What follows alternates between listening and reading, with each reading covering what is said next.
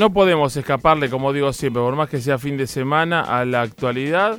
Aquí tengo, yo me, a veces saco fotos y me, las reenvío, ¿no? Eh, para tener el mail de la producción. mi productora lo mira y dice, eh, Mario, siempre mandando estas cosas, es fin de semana. Aumento del transporte. Aumento del transporte en lo que va del año. En lo que, fuente Banco Central de la República Argentina. Oficial, ¿no? Lo bueno por lo menos que no te dibujan la cifra como hacía Moreno con el index de Moreno, pero el tren aumentó entre el 118 y el 175%. El colectivo 117, el subte 67%. Este año, solo este año lo que va de hasta septiembre inclusive. La nafta super 60%, alquileres 35, prepagas 29,8, canasta básica 29,6, todo promedio.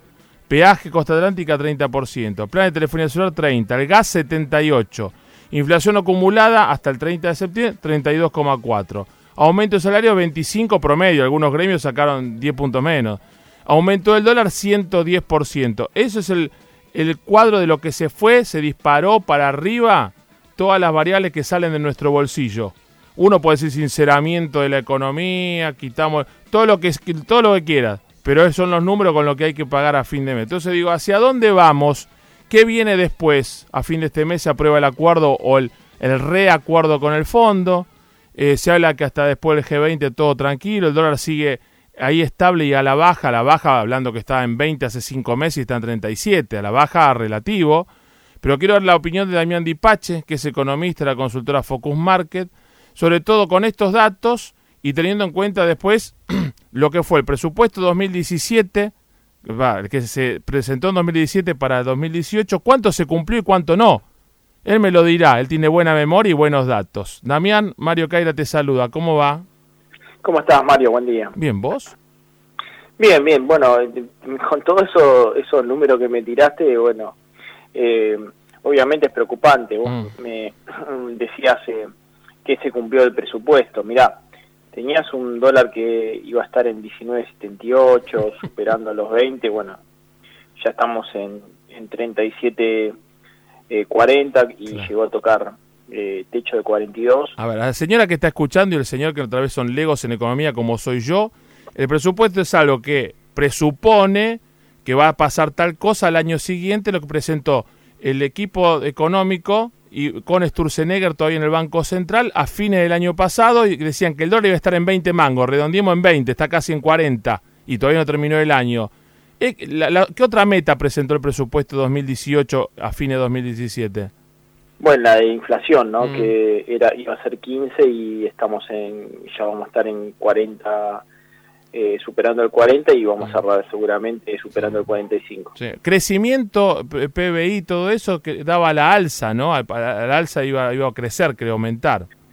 3% y parecería ser que va a caer 2,6%. Eso me habla de, le pifiaron en 5 puntos porcentuales, es decir, un 3, menos 2, 5, 5 y medio de diferencia entre lo que... Ahora, con esos números que vos tan bien me aportás y que conocés, por tener los datos y lo manejás con la información concreta, ¿cómo se puede armar un presupuesto 2019 con casi la misma gente que se armó en 2017 para 2018 cuando la, la variación o la, el incumplimiento de lo presupuestado es tan, no sé si aberrante, evidente, vamos a decir, porque aberrante suena fuerte.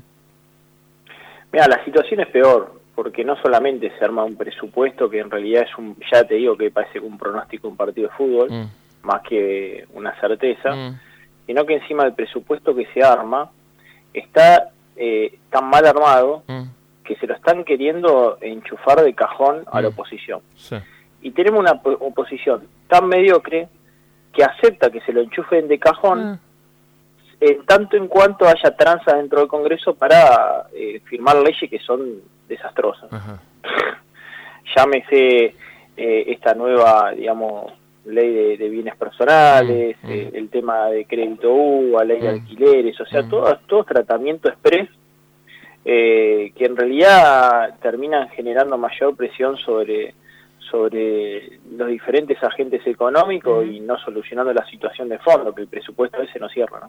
Mm. Ahora, vos bien lo decís, nos enojamos con el gobierno de turno, pero siempre la oposición también es funcional. Pues en la tribuna, sí, porque los prolijitos esto, porque los macristas tal cosa, pero ya en comisión el jueves, este, pero, este diputado del peronismo apoyaron el, proyecto del oficialismo con alguna modificación. Son socios en esto, no le importa el nombre del partido, pero son toda la misma cosa. Eh, se meten ahora con los bienes personales. Parece que no, es todo confiscatorio para el laburante. Todo, todo, mira. Eh, y encima, eh, digamos, poniéndolo como si, bueno, si, si ustedes votan esto, nosotros hacemos vistas vistas ciegas a, a, que hay un dólar de 40 para, para el año que viene con el presupuesto, ah. eh, con una caída del 0,5% del pronóstico mm. de, del, del PBI y el propio Fondo Monetario Internacional pronostica caída del 1,9. Eso, el propio claro. El, que gobierna, el que va a gobernar, que ya tiene la oficina acá, pronostica el, el cuádruple. Pero el tema del dólar, el fondo admite una corrección de 3% mensual, que ponele que está en 37, hace 3%, 3, meses más, un 10 más, 3,7 me da 41 pesos. Ya termina el año más alto de lo que creen que va a ser el promedio del 2019. Hasta mi hijo que tiene contabilidad en primer año de la secundaria tiene, me dice, papá, me están macaneando. Sí, ¿por qué? Porque está pagando un alto costo eh, el, Banco Central eh, a través de estas LELIC, con los vasos, con la tasa interbancaria, para eh, frenar, pegarle un freno importante a la economía para un dólar proyectado que mm. cualquiera, como vos dijiste, que sabe, entiende de matemáticas, sabe que este es un tipo de atraso cambiario ficticio para evitar que haya mayor espiral inflacionaria y en algún momento eso va a suceder. Entonces, eh, bueno, eh, es una situación bastante, bastante complicada donde, eh, mira, para que te des una idea, eh, estaba hablando también, por ejemplo, del tema de la ley de alquileres. Mm. La ley de alquileres, mm. uno puede estar en favor o en contra de un sector, pero la realidad es que hoy eh, los extremos están mal. Para el inquilino el alquiler es caro y para el propietario es la renta más baja de la historia. Es como todo. Vos vas a un restaurante a comer algo y el tipo te dice, y 300 mango el plato. Si flaco me estás afanando, no, son 7 dólares. ¿A dónde vas a cobrar por 7? Pero yo no cobro en dólares, sí, pero ahí me cobran ingresos brutos, IVA, impuestos municipales, tasa de los... Y de los 300 que te cobro más la carga, me quedan 100. Y de lo que me cuesta es 90, casi pierdo como vos decís, nos peleamos entre nosotros, el, el que da el servicio, el que lo recibe, y la guita está, se la está llevando otro. Exactamente. El Estado genera eh, grietas permanentes en la sociedad. Mm. Buscale la sociedad que quieras, ¿eh? Mm, Entonces, es el mismo Estado el que genera esta situación. Mm. Vos fíjate, eh, se está poniendo el lugar de los inquilinos, pero los agentes económicos son racionales. O sea, imagínate que le están dando eh, viene personal y va a tener que pagar más esa propiedad. Antes le dijeron que no, que no iba a pagar más. O blanqueala que no la pagas, ahora vas a tener que pagar más bienes personales. Vas a tener que tener un contrato de tres años con solamente un mes ese propietario de eh, anticipo por parte del inquilino. O sea que riesgo al daño es imposible de compensar. Vas a tener eh, una situación donde el, el, propietario tiene que inscribir el bien en AFIP y si mm. no lo inscribe mm. no tiene eh, posibilidad de hacer ningún reclamo, o sea, mm. confiscatorio de la propiedad. O sea, vos, decís esto de estamos muy cerca de la Unión Soviética y querían ser los liberales más capitalistas del mundo. O sea, pero te digo en serio, eh, eh no sin duda. yo lo otro, el otro día en el 166, que la gente amiga de Norwegian hizo la primera vuela de Córdoba, me invitó, volví de Aeroparque en colectivo, ¿no? Bueno, la me viene 160, pues 166. Suba a 166, una señora muy coqueta con un iPhone 10 llama a otra persona y le dice, nena, apurate a venderlo antes que salga, que sancione la ley de alquileres. Y claro, yo no quiero regalarle, es decir, si, ponerle que tenga 100 propiedades, si se la ganó de buena ley, puede tener 200, está todo bien. Pero el tipo que tal vez invirtió tiene un departamentito, o dos, o dos casitas en el conurbano, en un terrenito que construyó, hizo todo y tiene que regalar, tener de socio al Estado. Eh, no, ¿qué hago? ¿Lo vendo? Y eh, llevas a eso, a que la gente no compre auto, a que la gente no, no invierta en propiedad, porque llevas a eso, o que sea todo en negro. va a frenar el va a frenar el mercado de la construcción fuerte porque generalmente el mercado de la construcción funcionaba para aquel que quería tener una renta futura o sea no tenés una jubilación de porquería porque el mm. propietario es ineficiente ahora confisca la propiedad mm. Por lo cual hace que tampoco uno quiera vaya a querer invertir en un, fideicomiso de pozo pagando una cuota para tener una propiedad futura entonces la realidad que viste vos decís todo esto está tomado entre pinzas y la realidad que lo tienen que resolver en los próximos 15 o 20 días mm. va a ser tratamiento express ah. y van a firmar cualquier cosa. Entonces ese presupuesto que vos mismo decís es un mamarracho eh, y la oposición eh, es un circo romano. la realidad que llama a que eh, se, se, estén peleando entre leones y elefantes, pero en definitiva los espectadores de todo esto somos nosotros que pagamos la entrada. Es a la inversa de lo que pasaba en el kirchnerismo donde se fue a eh, aprobación express, nada más que tiene mayoría propia, ¿no? Pero fue aprobación IPF, AFJP, todo eso, ley de medio, ¿viste? todo, todo, todas cosas importantes que ameritaban seis meses, un año, lo que necesites para analizarlo y los tipos lo liquidaban en, en dos horas a las tres de la mañana. Y esto es lo mismo, pero con otros temas y con, y con eh, eh, una oposición que como tiene mayoría ah. y el gobierno necesita eh, aprobar ese mamarracho negocia dice bueno yo te, yo te lo apruebo este mamarracho pero votame esto votame esto que es mi electorado mm.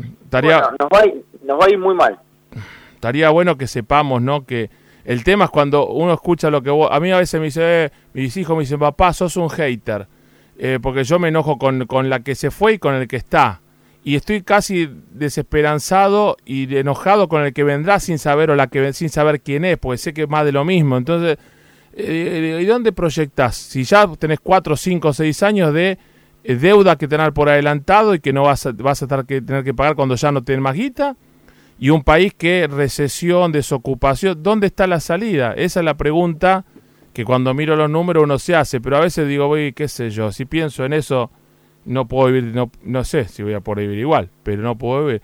¿Hay alguna solución, alguna cosa, no mágica? Digo, ¿hay algún programa aplicable a la Argentina? No. Con esta clase dirigente me parece que es difícil, ¿no? Es que, ¿qué pasa? Vamos, vamos a, bajarlo a términos sencillos. Una persona saca sale de una deuda, mm. porque si vos lográs déficit cero, entonces equilibras tus cuentas, sí de todas maneras te va a quedar una, una deuda por el déficit secundario, el déficit eh, con tu deuda, ¿no? Entonces vas a tener que en realidad generar para pagar la deuda. Mm. Entonces, la solución es, que solamente solucionando el déficit fiscal primario vos solucionás todo, ¿no? Porque la deuda la tenés que pagar y cada vez te juntaste más. Entonces, no es que van a bajar impuestos el año que viene cuando se logre el déficit cero, porque te queda la secundaria que es enorme. ¿Cómo se sale de una deuda? Mm se sale produciendo.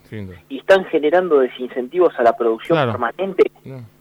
Permanente, la gente quiere producir menos, mm. no quiere producir porque no le conviene, porque es antieconómico, mm. porque lo están llevando a la ruina al comerciante, a la mm. pyme, ah.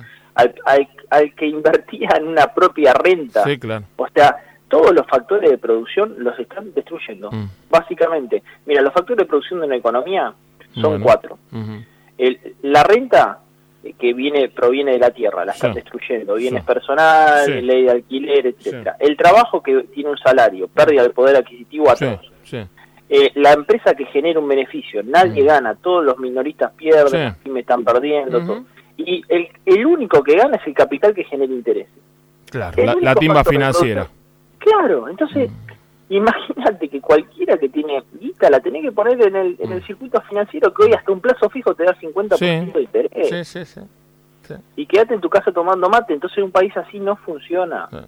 No funciona porque vos tenés que generar las condiciones para que la producción repague deuda y no para que la deuda genere más intereses de deuda y después pida más deuda para pagar los intereses. Porque ya lo vivimos esto, ya lo vivimos en la década 90. Era, era, ¿Vos te acordás que se pedía un préstamo para pagar los intereses y después otro préstamo para y, nunca se producía. Sí. vos me decís, ¿cuál es la solución? Producir. Sí, lamentablemente, eh, otra vez la misma historia. Y cuando ya uno cumple 50, como es mi caso, ya la vi varias veces, aunque no soy tan viejo. Y ahora entiendo a mi viejo cuando decía, nene, vos tenés confianza. Y yo decía, papá, eh, tenía razón el viejo. Damián, te seguimos a través de Twitter, de las redes, en Internet. ¿Cómo hacemos? Porque es interesantísimo el enfoque, por supuesto, que das también con, con, tu consultora. Sí, mi Twitter es arroba dipase4 y bueno, mi consultora es Focus Market. Siempre posteo informes y, datos sobre la economía, a mí me gusta abordar la micro y creo que la micro eh, está complicada. Mañana estoy escribiendo la columna principal el, domingo mm. de, La Nación en Economía. Muy bien. Así que los invito a leer porque justamente hablo de esto que hablamos en esta nota. Lo vamos a estabilizar La, estabilizar la macro, pero conteniendo la micro. La micro está muy mal. Querido amigo, gracias eh, por el aporte, por el conocimiento, por la data. Lástima que, la, noticia sea tan complicada, pero la culpa no la tiene el especialista ni el cartero, sino quienes generan las políticas para que esto suceda. Te mando un abrazo. Eh. Abrazo grande y buen fin de semana. Chao, Damián. Damián Dipache, economista de la consultora Focus Market. No hay más nada que agregar. Eh. Ustedes lo escucharon.